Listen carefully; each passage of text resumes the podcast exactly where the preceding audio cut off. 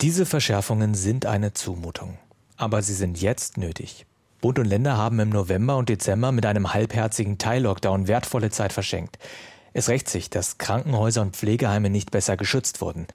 Die Beschlüsse von Bund und Ländern sind eine Zumutung, weil niemand sagen kann, ob sie wirken. Es gibt keine fundierten Studien, ob es etwas bringt, den Bewegungsradius der Menschen einzuschränken. Überhaupt ist unklar, wie sich die Infektionszahlen nach Weihnachten und Silvester entwickeln, wo sich die Menschen anstecken und welche Rolle Virusmutationen spielen.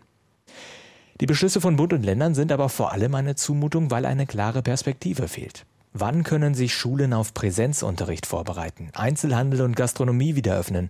Wann werden Kultur und Sport wieder zur Normalität zurückkehren? Um diese Fragen zu beantworten, müssen Bund und Länder jetzt feste Kriterien definieren.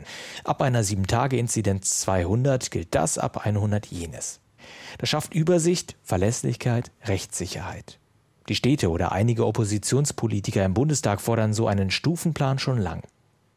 Macht endlich Schluss mit diesem Fahren auf Sicht, mit dem Hangeln von einer Bund-Länder-Schalte zur nächsten, mit dem Regieren per Verordnung. Und doch sind all diese Zumutungen jetzt notwendig. Es sterben viel zu viele Menschen. Mediziner und Pflegekräfte sind am Limit. Mehr Impfungen und das Frühjahr mit mehr Licht und höheren Temperaturen werden für Entspannung sorgen. Bis dahin kann eine langfristige Corona-Strategie mit klaren Kriterien dafür sorgen, die Zumutungen zumindest nachvollziehbarer zu machen.